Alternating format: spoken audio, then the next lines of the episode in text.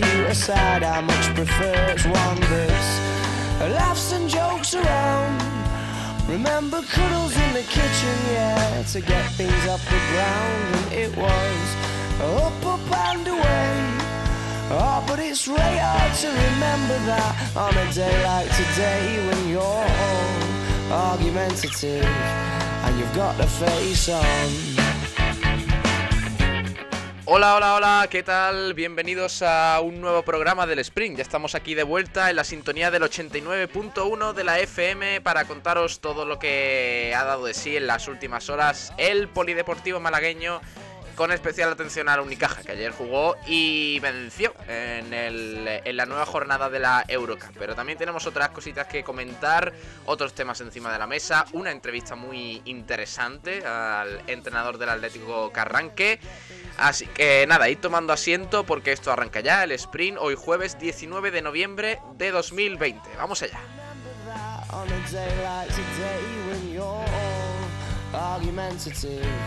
And you've got the face on, and yeah, I'm sorry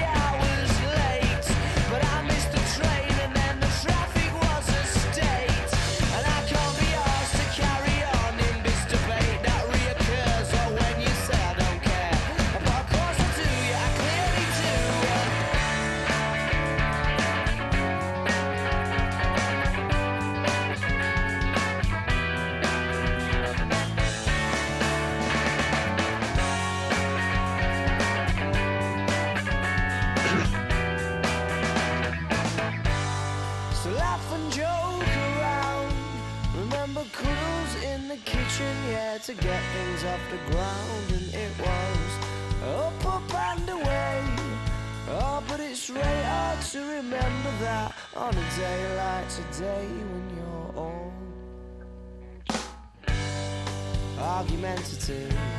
and you've on.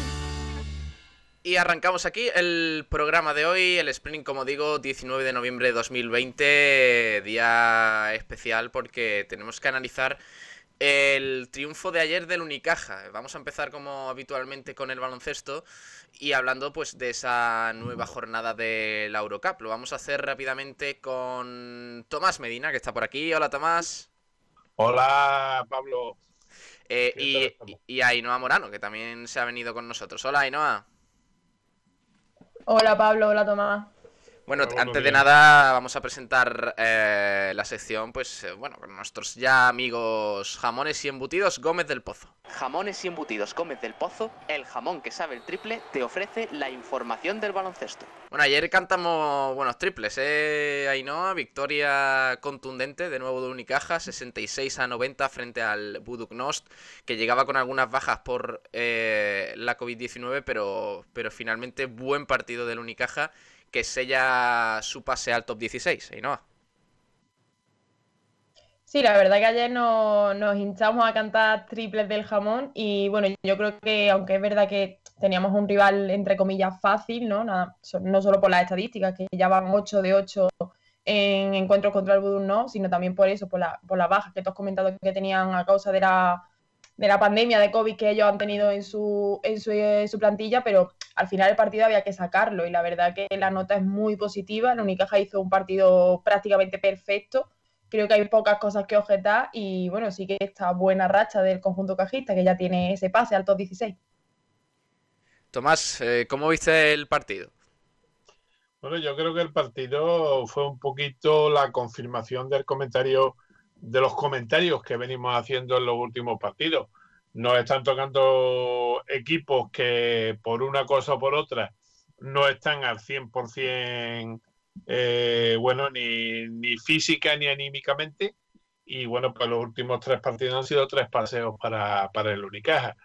El primero contra un equipo que fue invitado porque no había otro al eh, el siguiente fue contra el colista de la ACB, que demostró por qué es colista y por qué no debería de estar en la ACB jugando este año.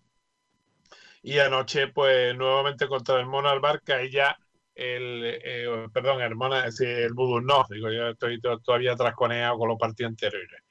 Eh, fue un, equipo que, bueno, pues venía un poquito capi disminuido por el tema del COVID y, bueno, se notó bastante. hubo partidos prácticamente en los dos primeros cuartos y eso que ya en el primero le dimos un buen repaso, pero en el segundo tiempo el equipo balcánico se fue eh, desinflando como un globo que, va perdiendo el aire y acabó prácticamente el única pues jugando a placer en, la sala eh, Marocco de del Maraca, perdón, Moraca de Moraca Arena de Podorica.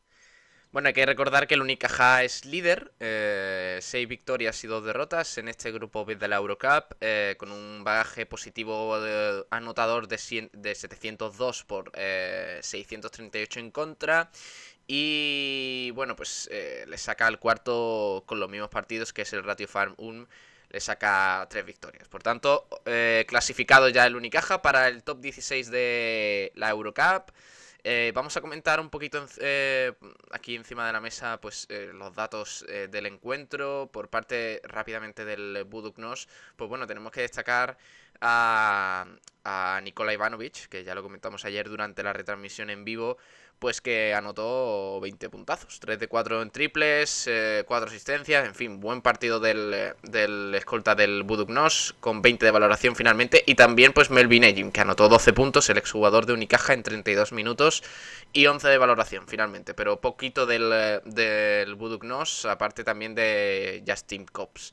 Eh, el base que anotó 9 puntos. Por parte de Unicaja, pues eh, varios jugadores a destacar y bastante bien, ¿eh? porque a pesar de, algunos que no tuvieron una, una, gran anotación, pues la aportación eh, en todas las áreas del juego se está, se está notando. Por ejemplo, el, mejor ejemplo es, es Carlos Suárez, que, no anotó ningún punto en, en seis minutos y medio, que disputó otra vez un, bueno, un, pocos minutos en pista, el capitán, pero bueno, el, eh, el, Capi, como digo, que no efectuó ningún lanzamiento, se fue con, eh, con algo de valoración por bueno, por el bagaje en rebotes eh, y, ese trabajo que hace que, no, que no está pagado, también te digo.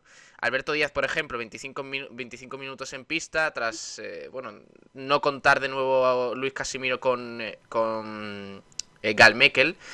Pues Alberto Díaz acabó con 15 de valoración, a pesar de solo haber anotado 4 puntos, 6 rebotes, 5 eh, asistencias y, un robo de balón. Entonces, pues 15 eh, de valoración para Alberto Díaz, que fue el segundo mejor valorado, eh, por detrás de Deon Thompson, que anotó 15 puntos, estuvo muy fino el, americano desde la línea de 3, 3 de 5, 4 rebotes y más menos de 18 cuando él estuvo en pista. Por tanto, 18 de valoración, fue el jugador más valorado aunque luego tenemos que elegir al jugador vinos y eventos, ¿eh? que no siempre coincide con el MVP del encuentro, porque al final sois los oyentes los que elegís al, mejor jugador. Eh, y en este caso tenemos que hablar de Francis Alonso. 15 eh, puntos para el escolta malagueño, 4 de 5 en triples, un rebote y un más menos también de 11. Por tanto, 14 de valoración. Vamos a pasar rápidamente, eh, hacemos un breve paréntesis porque sé que no se tienen que ir prontito. Vamos a pasar al jugador vinos y eventos y le pregunto a Aino y luego ya lo elegimos. Vamos allá. Vinos y Eventos te ofrece el premio jugador Vinos y Eventos del Unicaja de baloncesto. Ainhoa, ¿quién fue tu jugador vinos y eventos de ayer? Bueno, pues esta vez mi jugador vinos y eventos sí que va a coincidir con el MVP del partido, que fue Dion Thompson. Es verdad que, bueno, Francis se, mantiene constante. Eh, perdón. Eh, Alberto sabemos que, siempre está en, todos los partidos y que hace muy buenos números, pero yo creo que esta vez se lo merece Thompson por, por esa dinámica que lleva en los, últimos partidos, ¿no? Que siempre aparece, y que está muy fino en el tiro y sobre todo en, en, los triples. Estábamos acostumbrados a que Thompson no tirase ni un solo triple y los que tiraba eh, lo solía fallar. Entonces yo creo que se lo merece por esa dinámica ascendente que está teniendo y que esperemos que se mantenga. Bueno, pues para Deon Thompson, nosotros ayer en la encuesta que ponemos después de los partidos, en la que podéis votar a través de una respuesta y luego entráis en el sorteo de una botella de bodegas excelencia de vino, y una copa personalizada por Vinos y Ventos, pusimos cuatro opciones. Alberto Díaz, Deon Thompson, Francis Alonso y Darío Brizuela. Eh, Tomás, eh, ¿cuál es tu jugador Vinos y Ventos? Bueno, pues yo coincido perdón, plenamente con Ainhoa. Para mí ayer el jugador del partido fue Deon Thompson, porque no solamente fue el más valorado, sino que tuvo bastante acierto, como has comentado, de dos y de tres puntos, y además haciéndolo solo en 15 minutos. O sea, tuvo menos tiempo en pista que Francis y Alonso, que ya es una novedad, que haya jugadores que estén menos tiempo que él. Y destacar también eh, lo que has comentado antes de Alberto Díaz, que recibió cinco faltas. Es que se está haciendo, está su jugada favorita es pararse para que se lo lleven por delante los pibos que van atacando corriendo del otro equipo como, como cabras locas incluso hubo uno al que le sacó dos faltas consecutivas. Sí, sí. Bueno, y, los cuatro puntos anotados es de un 3 más 1. Eh, precisamente por eso, porque supo forzar bien la falta en ese triple. Em, la, primera jugada que anotó única en el Es verdad, sí, la primera jugada, sí. Eh, bueno, pues eh, ni para Deon Thompson ni para Alberto Díaz. Se lo lleva de nuevo Francis Alonso, el jugador vinos y eventos. Ayer, después de la encuesta que pusimos, 25 votos, el 44% de esos votos para Francis Alonso, eh, que como digo, es verdad que estuvo muy fino en el triple. Eh, el 44% para Francis Alonso, el 36% para Alberto Díaz, el 20% para Deon Thompson y el y nada, no, no tiene ningún voto Darío Brizuela, así que así que y es que Pablo no es por, por juzgar a la afición cajista, ¿no? Pero obviamente todos los aficionados pues tienen una predilección por Francis Alonso, cosa que entiendo que es normal porque nos hemos pasado un año pidiéndolo, queríamos que vistiese la camiseta de Unicaja y ahora que ya lo tenemos, pues lo tenemos un poquito entre, entre paños, ¿no? Pero yo creo que hay que ser un poquito objetivo y yo creo que es que Thompson ayer hizo un partidazo, pero entiendo que la afición pues siempre va a tener ese ese puntito a favor para Francia. En la próxima encuesta vamos a tener que poner a otros jugadores que no sea Francia a ver, a ver qué vota la, afición cajista. Sí, sí. Es que, eh, tenemos que hacer recuento. Yo creo que votarían a Francia. Sí, sí, sí. Lo pondrían en los comentarios. Oye, mira, que yo voto a Francia. Tenemos que hacer recuento porque eh, de los últimos. Bueno, desde el principio de temporada, yo creo que Francia Alonso es que copa la mayoría. La gente lo tiene muy claro, ¿eh? es su favorito. Bueno, el, es un premio, Pablo, a la regularidad. Sí, también. Realmente es que Francis Alonso está todos los partidos ahí. Por eso he dicho yo que le va a doler un poquito la cabeza a, a Casimiro en el momento que tenga que escoger entre él, Jaime Fernández y Venezuela, porque la verdad es que hay quien quitar más bueno, al que goza de más privilegios, entre comillas, mm. por parte de los periodistas fuera de Málaga, como es el caso de Darío Brizuela, o por la experiencia y la veteranía de Jaime Fernández, que en cuanto está... Bueno, pues eh, ese premio para Francis Alonso, de nuevo, que, tuvo bueno su anotación, 15 puntitos para él y, y, nada, se lo lleva de nuevo. Tenemos respuesta también de Francis Rumbamor, que sí votó a Deon Thompson, pero luego, claro, es que Francia Alonso se llevó la, mayoría, de los votos. También Rebufo Málaga dijo Francia Alonso y Boquerón Merengón dijo Alberto Díaz. Pero finalmente para Francis Alonso, que se lo lleva de nuevo. Nada, cerramos aquí la sección del jugador Vinos y Eventos. Vinos y Eventos te ha ofrecido el premio Jugador Vinos y Eventos del Unicaja de Baloncesto. Ainhoa, te despido, que sé que te tienes que marchar. Un abrazo, hasta mañana. Un abrazo, compañera. Hasta mañana. Hasta luego. mañana, y no es que hoy tiene pachera de tanto amor como se pegó. claro. Claro, es que tengo el estómago ya un poco revuelto. ya ves. Hasta mañana, Enoa. Hasta la próxima. Eh, Tomás, nos quedamos aquí analizando un poquito más el resto de cosas porque tenemos que, mm, destacar a, otros, otros datos, otras curiosidades del partido. Antes de nada vamos a comentar, vamos a ver cómo titulan la prensa de Málaga eh, eh, la crónica del encuentro por parte de la opinión de Málaga. El Unicaja sella su clasificación para el top 16. Eh, los de Luis Casimiro asaltaron la cancha del Budugnos y se llevaron así el sexto triunfo en esta primera fase de la Eurocup para seguir vivo la lucha por el liderato del grupo. por parte del Málaga hoy, que titula lo siguiente. José Manuel Olías, nuestro compañero periodista, dice: Lucen las virtudes. El Unicaja consigue una sobria victoria en Podgorica ante un disminuido Buduknos que le vale el billete para el top 16 y que consolida su, primer, su primera posición en el grupo B. Eh, y por parte de Diario Sur, pues eh, eh, nuestro compañero Pedro Luis Alonso que titula lo siguiente, el Unicaja al top 16 de la Eurocup, con todas las de la ley. Bueno, yo creo que, no hubo discusión, ¿no, Tomás? Eh, al final, en líneas generales, eh, lo mejor del Unicaja es que eh, no levantó el pie del acelerador en ningún momento. Hombre, la verdad es que sí.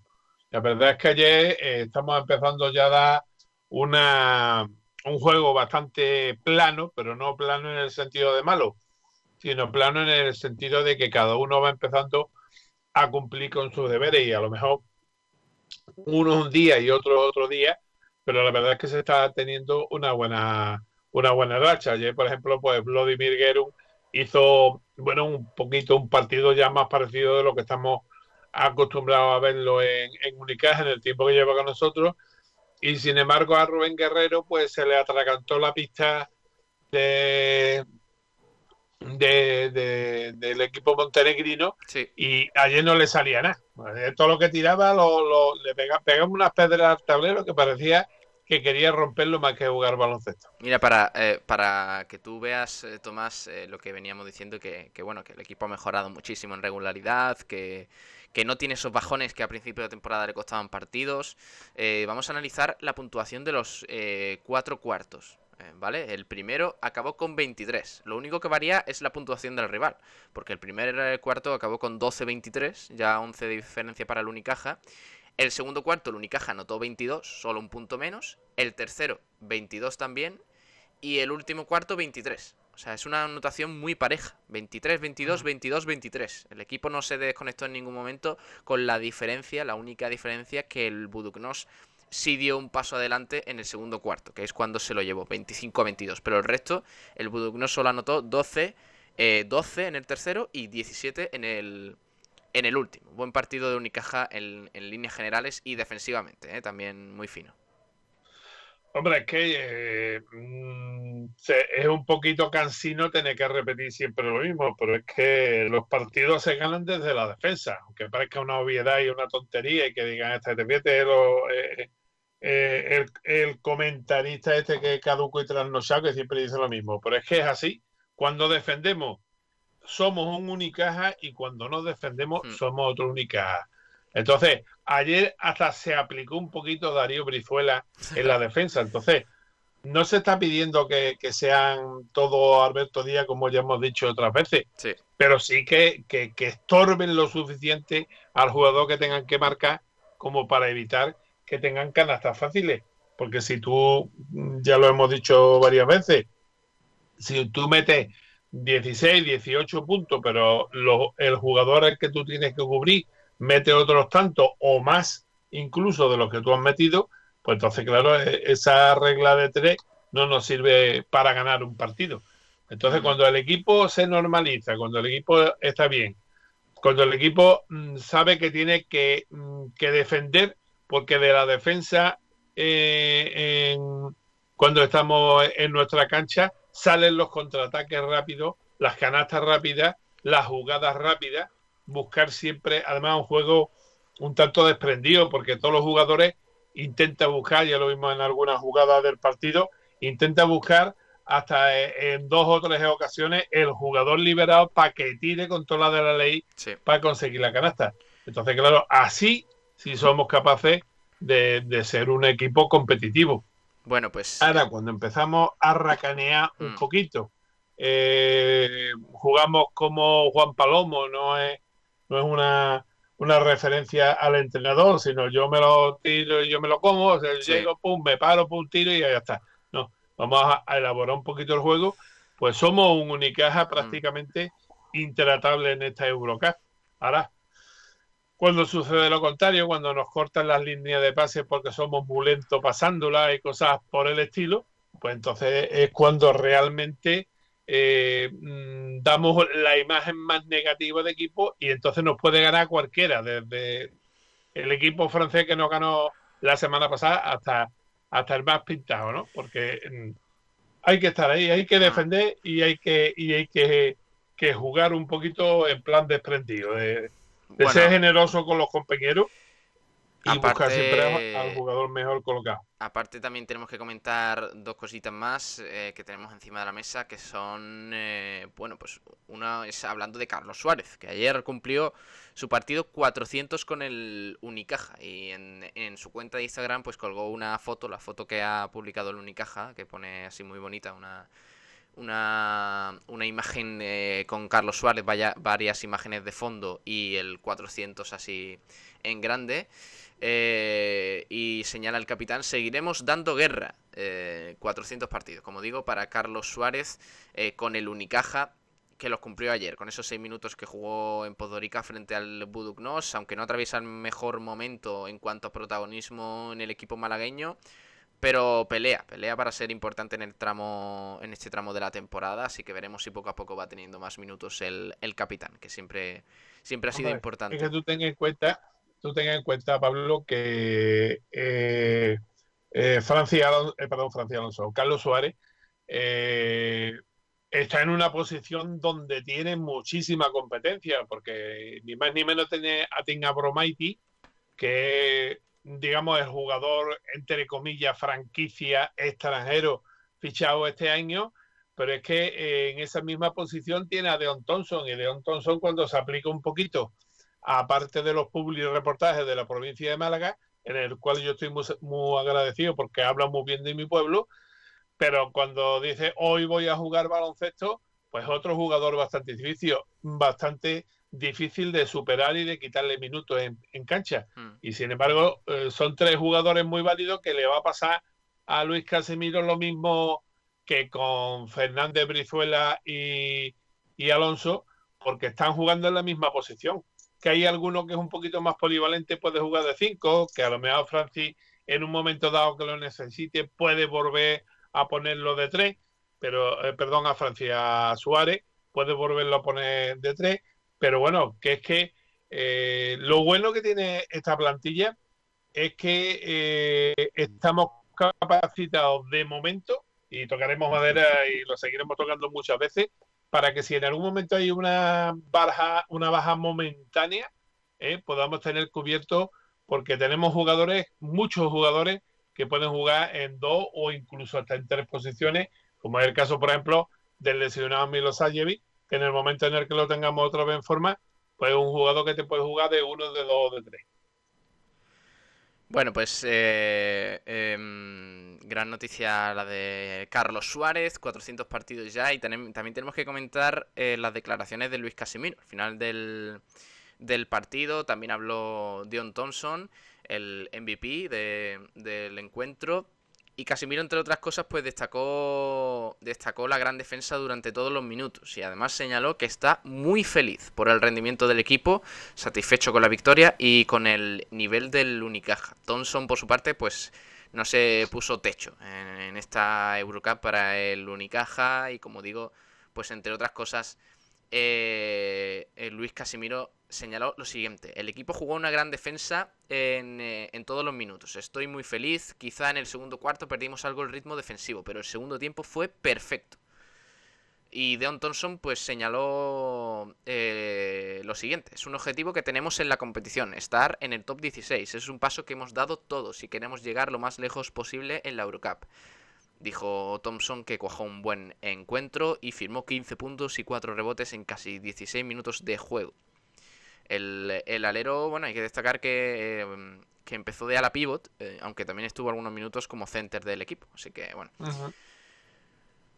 Sí, porque es que además ayer el problema es que, mm, excepto Gerun, que fue el que en ese aspecto se reservó un poquito más, pues Guerrero también enseguida, entre la, mala forma que tenía y la, la obcecación que cogió, Mm. pues estuvo flojito y después en Zosa, bueno, pues lo que pasa, el chaval cuando lo saca, pues los árbitros se ceban con él y entonces le, pitan una serie de faltas que a lo mejor a otro más veterano no se atreverían a pitarla. Y sobre este aspecto también, ya que estamos hablando de los árbitros, para que no se vayan así por la puerta de atrás sin que nadie les diga nada. La verdad es que ayer eh, mantuvieron durante, sobre todo durante el primer tiempo, a, al no, porque si te das cuenta de esos 25 puntos que, que metió en, en el segundo periodo del partido, pues casi todo, una gran mayoría, un gran porcentaje, fueron de tiros libres, que mm. tú ten en cuenta que tiraron 10, tiraron hasta 21 veces de tiros libres, de los cuales consiguieron 16, un, un equipo que está siempre rondando el 80 al 90% en este en este aspecto eh, en, en, el juego. Eh, mientras que el Unicaja tiró 6. O sea, la diferencia está bastante clara de, de uno a otro. Y entonces, claro, pues ahí fue donde estuvieron un poquito más, digamos, hogareños mm. los señores colegiados, que, además eran bastante malos. ¿eh? Ya, ya esto es, aparte de la victoria de cómo jugar Unicaja, son bastante, bastante malitos. Y en España yo creo que no lo dejarían pitar ni en la Liga. Bueno, eh, sí es verdad que en las faltas en ese segundo cuarto, pues enlastrarán un poquillo a Unicaja. Pero bueno, finalmente victoria 66-90. Quedan dos jornadas para finalizar este grupo B de la, de la Eurocup. Pero el Unicaja, como digo, ya tiene su pase para el top 16. Ahora quedará a ver si es como líder o, segundo del grupo. Veremos. ¿Ahora qué? Os preguntaréis. Pues eh, el domingo a las doce y media hay partido y muy importante. Movistar Estudiantes Unicaja. Partido a domicilio para el equipo de Luis Casemiro en Liga Andesa que tiene que ganar para mantenerse en esos ocho primeros puestos de la clasificación de cara a la Copa del Rey. Y ya a centrarse en la competición liguera, porque la semana que viene no hay Eurocup y ya será la siguiente. Es el próximo domingo, el, eh, el 6 de. El 6 de diciembre, perdón, no es la siguiente, es eh, dos semanas después, porque hay parón. Eh, sí, ahí era una ventana de las selecciones. Sí, Exacto. Y bueno, pues nuestros jugadores no van a parar porque prácticamente se va casi todo el equipo con su selección. Sí. Y, ya será el 6 de diciembre cuando el Unicaja en casa el domingo a partir de las 5 de la tarde recibirá al, a Lucas Murcia. Así que dos partidos seguidos eh, frente a rivales teóricamente inferiores que hay que ganar, ya con ya centrado completamente en, eh, en la Liga Endesa, después de sellar la clasificación para, la, para el top 16 de la Eurocup. Yo, yo, te diría, Pablo, una cosa. Eh, el estudiante posiblemente sea más fácil que Lucas Murcia, que está haciendo una muy buena campaña. ¿eh? El equipo murciano todos los años nos sorprende eh, siendo capaces de, de, digamos, reinventarse cada, cada jornada. Y ten en cuenta que está ahora mismo, bueno, pues empatado, 5 y 5, 5 victorias, 5 derrotas, la décima posición y a solo una una victoria de, del Unicaja, que está con 6 y 4. O sea mm. que el equipo murciano sí es un poquito más, no es como el Movistar, que ya está decimotercero, que tiene cuatro victorias y siete derrotas, que ha jugado todos los partidos, porque tiene 11 partidos jugados por los 10 que tienen tanto Murcia como Unicaja. Y entonces, bueno, el, el, Murcia es un equipo que habitualmente, por lo menos en Murcia, aquí ya no sé ¿Cómo haremos que este año ya el factor Carpena, pues prácticamente es de nombre, no hay nada que, lo diferencie de, de, jugar en Málaga, jugar con el equipo bimentonero en Murcia, pero siempre en Murcia es un partido que se nos ha atragantado. De hecho, la primera vez que jugamos una copa y que nos eliminaron fue precisamente en Murcia y con el Murcia. Bueno, pues mañana eh, analizamos un poquito la previa de ese Movistar Estudiantes Unicaja y también Tomás de la agenda malagueña del baloncesto, porque eh, veremos cuándo juegan los principales equipos, qué encuentros hay aplazados por el coronavirus, así que todo eso lo repasaremos mañana, ¿vale? Efectivamente, esperemos que sea un poquito, tocaremos también madera, porque siempre empezamos con 14, 15, 16 partidos a disputar la jornada y después 5, 6 o 7 no lo, no lo aplazan, ¿no? Y bueno, pues ahí es donde hay que estar un, tener un poquito de suerte, porque ya el tema del coronavirus no es cuestión de preparación, ni de entrenarlo, ni nada de eso. El tema del coronavirus es que te respete un poquito y permita precisamente la, el que se puedan disputar los partidos, sobre todo equipos, pues bueno, recordemos el caso más sangrante quizás sea el de el Club Baloncesto de Naví, que a estas alturas de la temporada todavía no ha disputado un solo partido. Madre mía. es que tiene narices, que se llevan ya, creo que son tres o cuatro jornadas, creo que está en la quinta jornada en la Liga EVA, y el Benaví, entre que descansó y que le han aplazado los demás partidos, pues todavía no se ha entrenado. Y ya que para qué habla de Marbella en Les Plata, donde el resto de, equipos pues llevan ya cada uno un, montón de, o sea, tres o cuatro partidos más jugados de los que llevan ellos. Por ejemplo, en esta última jornada, el Centro Vázquez Madrid, que los había jugado todos, había jugado los cuatro partidos, mientras que el Marbella ha jugado y tiene aplazado tres. Entonces, vamos a ver si pues el coronavirus somos capaces de, de dejarlo un poquito al lado, de, de, mantenernos. Por eso es lo pesado que soy yo muchas veces con el tema de mascarillas y de, distancia, lavarse las manos y todas las tonterías esas. Pero es que eh, es básica, nos tenemos que acostumbrar a vivir con, con, esta pandemia y, no hay más remedio que hacerlo. Y, y, te descuidas una vez y el equipo que se descuida es como el, chaval o el mayor que se descuida en su familia, que cuando llega a su casa, pues puede contagiar a la gente que, no, que, se está cuidando y que está haciendo las cosas bien. Pues tiene abuelo, abuela, hijo, hija, porque esto ya no respeta absolutamente nadie. Aquí lo mismo cae uno con 22 que uno con 18 que uno con 70. Bueno, un abrazo, Tomás. Hasta mañana. Mañana más.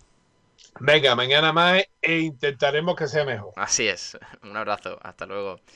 Venga, un abrazo. Y cerramos Te aquí. con el jamoncito y el vino. Ahí está. Eh, cerramos la sección del baloncesto con los jamones y embutidos Gómez del Pozo. Jamones y embutidos Gómez del Pozo, el jamón que sabe el triple, te ha ofrecido la información del baloncesto. Los jamones y embutidos Gómez del Pozo están listos para ti. Te están esperando con el mejor sabor, con todo el aroma y calidad que nos caracteriza. 50 años dedicados a ofrecer la mayor selección en nuestros productos hemos aunado la tradición y el buen hacer de los artesanos y la vanguardia de las nuevas tecnologías al servicio de la industria. Jamones, embutidos, quesos y aceites premium de oliva virgen extra. Entra en gómezdelpozo.es y conoce nuestros productos y ofertas. Gómez del Pozo, mete la pata de jamón, pero que sea Gómez del Pozo. Bueno, y ahora pasamos al fútbol sala, pero, pero solo con un temita que tenemos. Y es una entrevista a Miguel Ángel Ojeda. Eh, ¿Quién es Miguel Ángel Ojeda? Pues es el entrenador del Atlético Carranque, que disputa eh, la liga en la segunda división B de fútbol sala. Y para ello, pues está aquí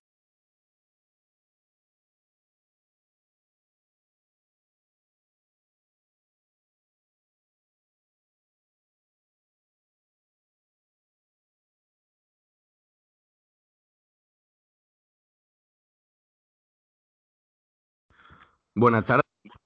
Pues aquí estamos con Miguel Ángel Ojeda, actual entrenador del Atlético Carranque de Segunda División B de Fútbol Sala. Y vamos a hablar un poquito con él para que nos cuente cosas sobre su trayectoria y sobre el propio equipo. Buenas tardes, Miguel Ángel. Hola, buenas tardes, Nacho. ¿Cómo estamos? Cuéntame un poquito tu trayectoria, ¿cómo es?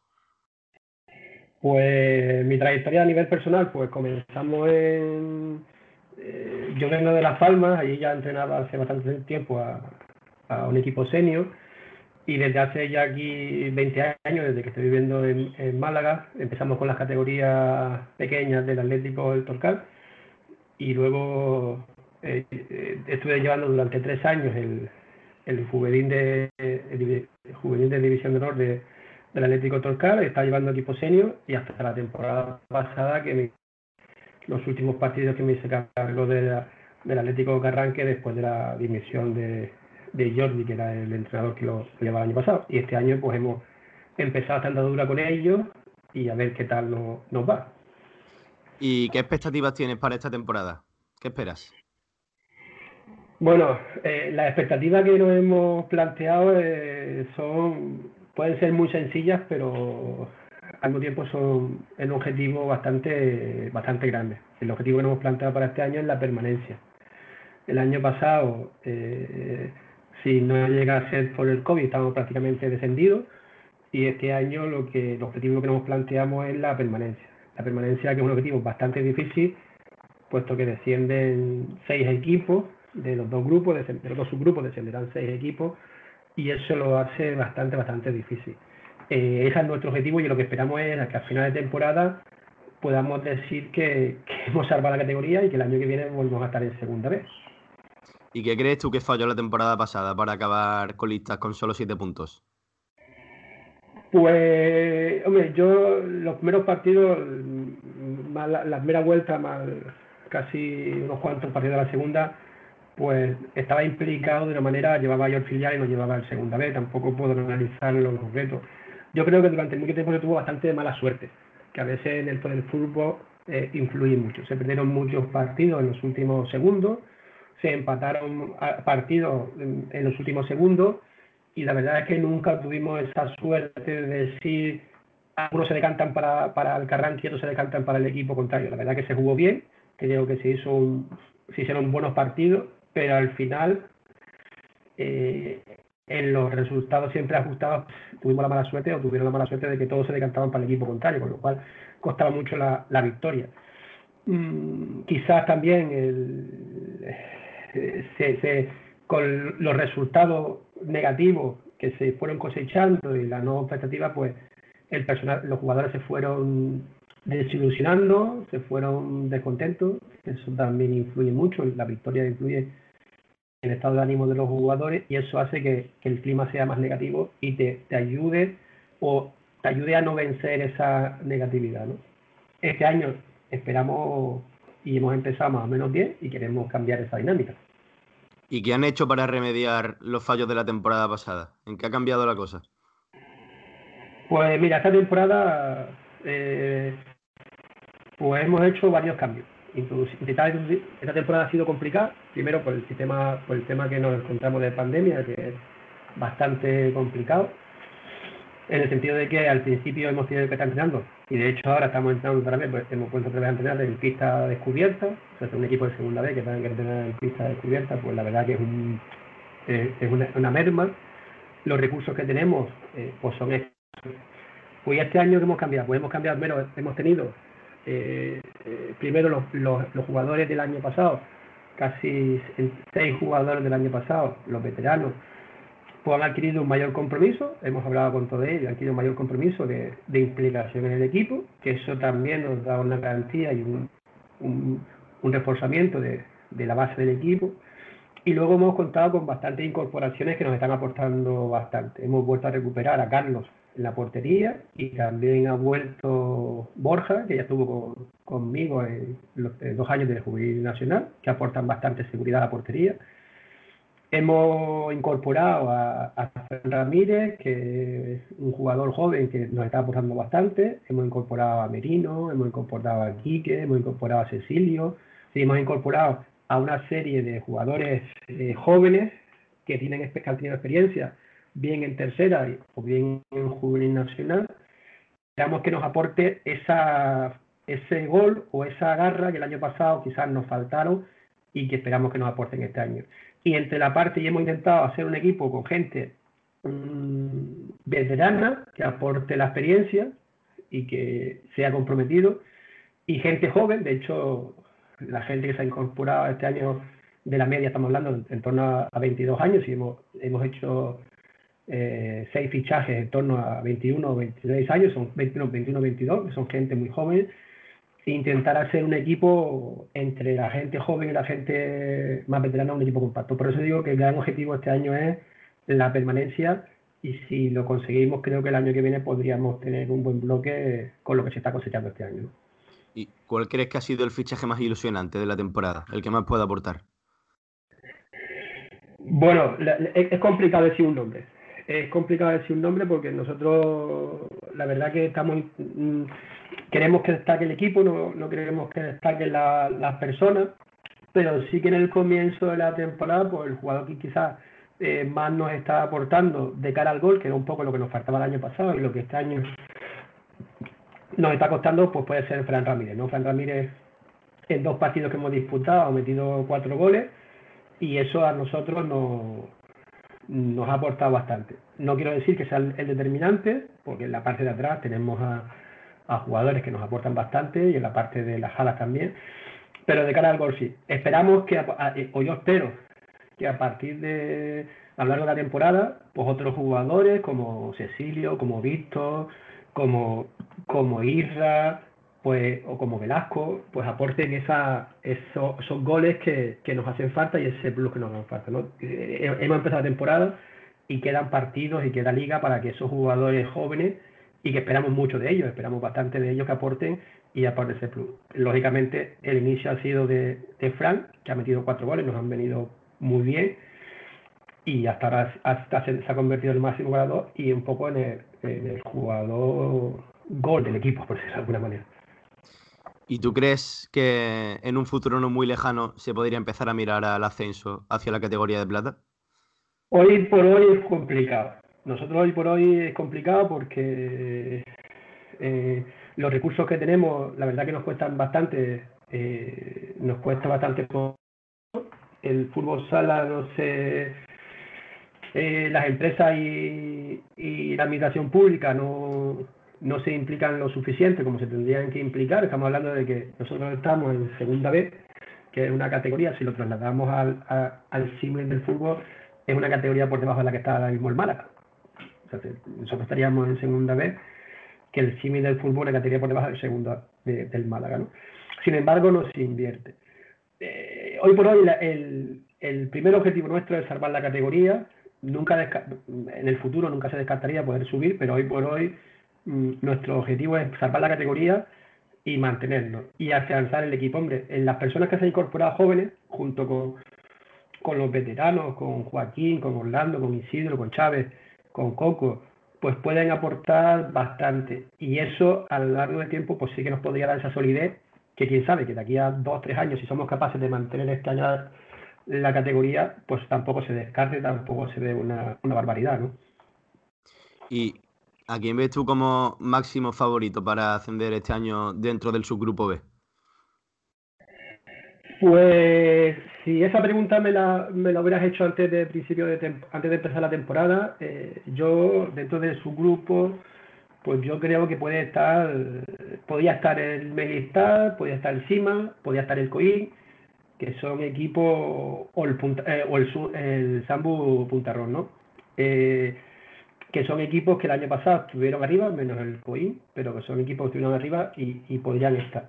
La verdad que el comienzo de la liga, me imagino que ha sido por el tema también de, del tema del COVID, pues lo que eh, cualquier equipo puede ganar a cualquiera, que todos los equipos son fuertes, mm, hay equipos que, que le ganan al que no que el único partido que han ganado ha sido el que está arriba, equipos la verdad que la competitividad es muy fuerte pero a priori los más fuertes pues serán el Mediastar, el Cima, el Coín y el Sambu de Murcia. Para mí son los cuatro equipos que deben de estar luchando por los cuatro puestos de, que le dan derecho a poder jugar la, fase de, seguir ascendiendo, para poder ascender.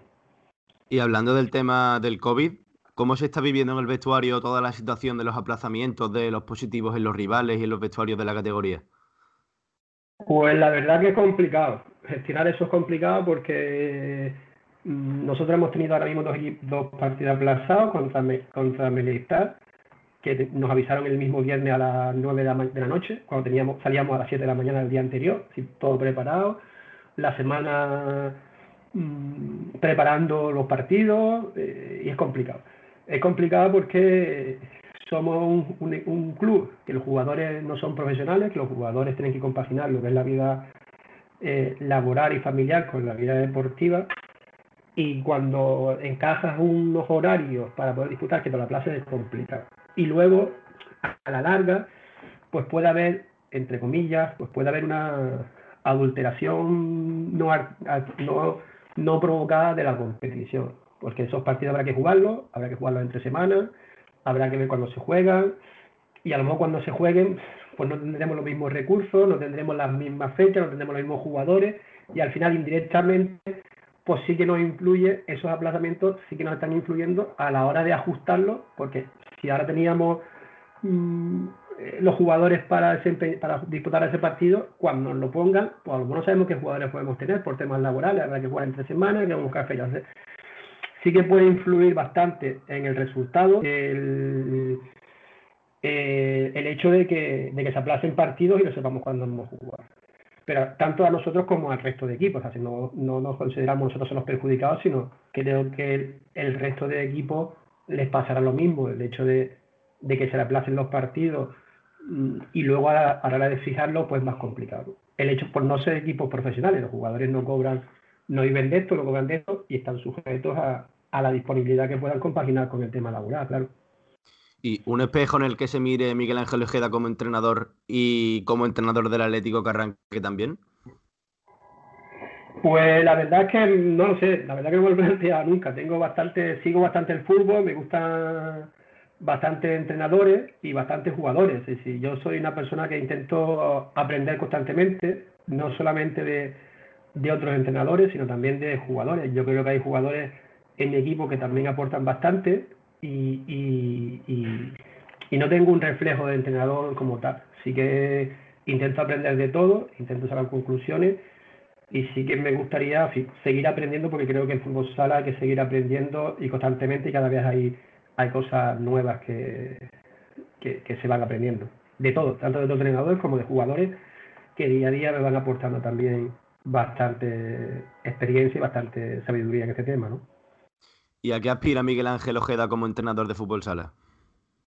Pues la verdad que al principio aspiro al día a día, al principio aspiro poco a poco. Hace, hace bastante tiempo no me esperaba verme en segunda vez, tampoco me esperaba ver tres años en Juvenil Nacional y, y, ahora estoy en segunda vez. No aspiro a mucho, pero si viene cualquier oferta, cualquier alternativa, pues habrá que verla. Eh, estoy tengo la titulación máxima para poder llevar a cualquier equipo y no descarto nada. Hoy por hoy, 100% concentrado con el Atlético Carrera, 100% centrado en intentar buscar la salvación del equipo y a final de temporada. Y lo que sí que me gustaría ya no es crecer a nivel personal, me gustaría crecer a nivel de equipos. Así que si yo creciera, que fuera porque crezca también el Carranque y crezcamos, crezcamos juntos. No un tema personal, sino un tema de equipo y que crezcamos todos. ¿Y cómo se definiría Miguel Ángel Ojeda como entrenador? Pues como entrenador, pues me definiría como un entrenador que me gusta luchar hasta el final. Un entrenador que quiere que su equipo eh, luche hasta el final, que lo dé todo en el campo y que eh, el resultado el resultado hemos luchado hasta el final. Me gusta hacer eh, que mis jugadores sean agresivos en, defensa, que defiendan con mucha intensidad y que lo den todo. Que cuando terminen el partido estén exhaustos del esfuerzo que han dado. Yo lo doy todo y me gusta que mis jugadores también lo de, lo todo. El esfuerzo no es algo que se cuestione y me gusta que, que salgamos a tope y al margen del resultado que demos todo en el campo. Y ya para acabar te voy a hacer la que yo creo que es la pregunta más importante de esta emisora, ¿vale? Y te va a tener que mojar Miguel Ángel. ¿Tú prefieres el pescadito frito con limón o sin limón? Yo lo prefiero con limón. Yo lo prefiero con limón. Pero, pero dos o tres trozos. Me gusta más también sin limón, me gusta mucho. Te lo como de cualquier forma, ¿no? Yo me lo como. El pescadito frito me lo como. Pero vamos, yo siempre he dicho que cuando al pescado se le echa limón es porque realmente no te gusta el pescado. Muy buena respuesta, sí, señor. Pues muchísimas gracias. muchas gracias a ustedes y, a seguir trabajando y a fomentar el deporte y en concreto el fútbol sala que nos hace falta bastante. Pues muchas gracias Miguel Ángel de verdad por este ratito charlando y, y contándonos cositas. Así que nada, ya nos veremos pronto. Hasta luego. Venga, muchas, muchas luego, hasta luego Nacho, gracias. Ahora tenemos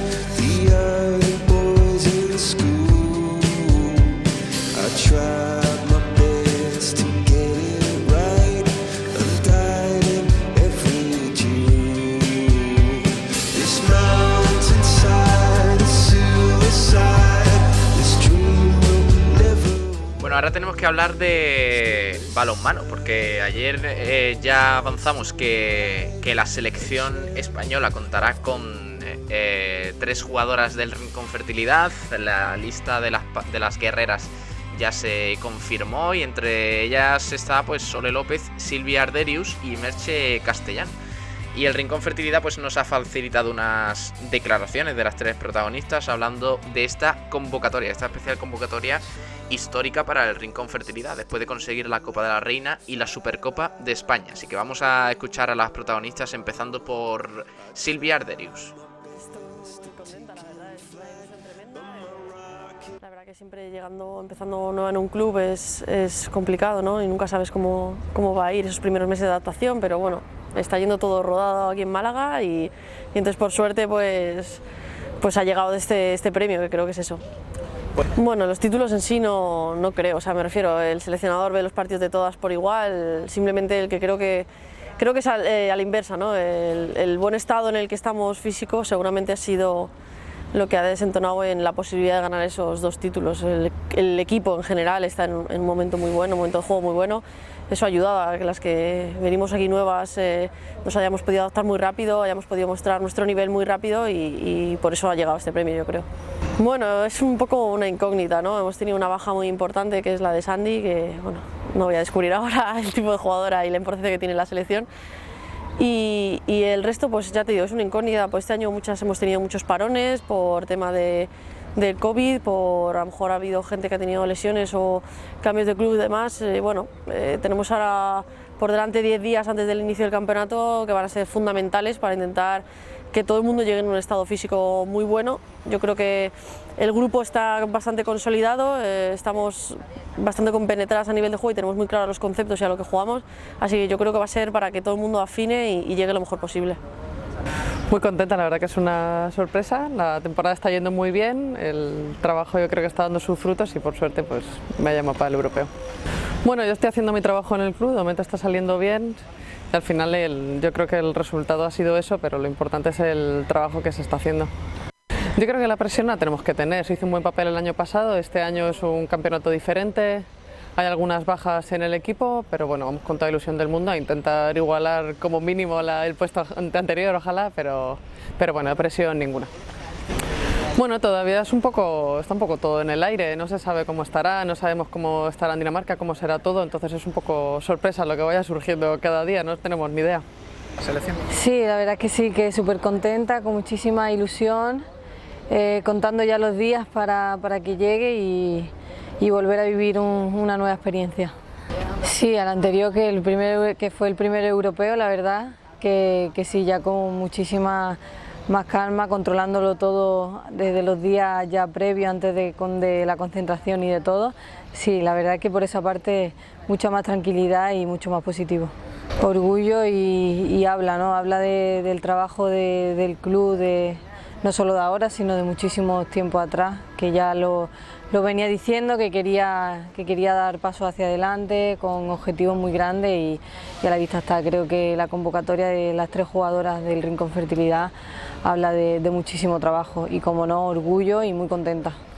Yo creo que hay que analizarlo de otra manera, ¿no? Venimos de, una medalla, de, que el equipo se siente con mucha más confianza, un equipo bastante compacto, un equipo ganador y yo creo que, la medalla hay que utilizar esas herramientas eh, que siempre son positivas.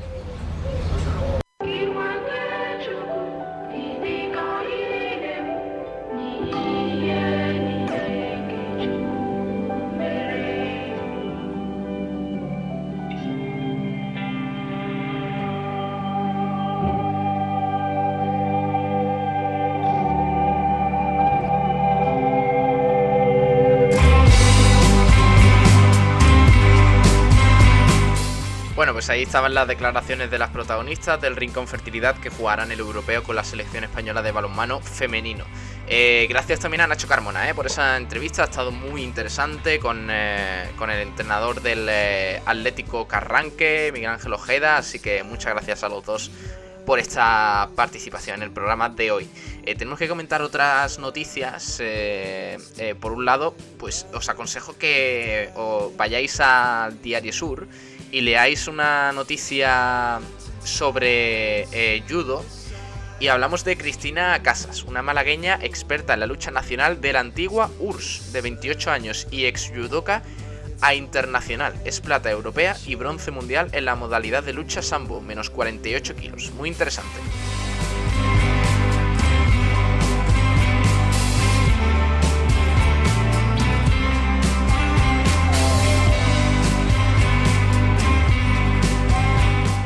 Además, también hablamos de pádel porque tenemos que hablar del Open de las Rozas. Cuatro malagueños avanzan a los octavos de final de, este Open de las Rozas y son en concreto Momo González, Alex Ruiz, Carolina Navarro y Bea González, que lucharán este jueves por acceder a los cuartos de final. Bueno, ni que decir, tiene que mucha suerte para ellos, evidentemente.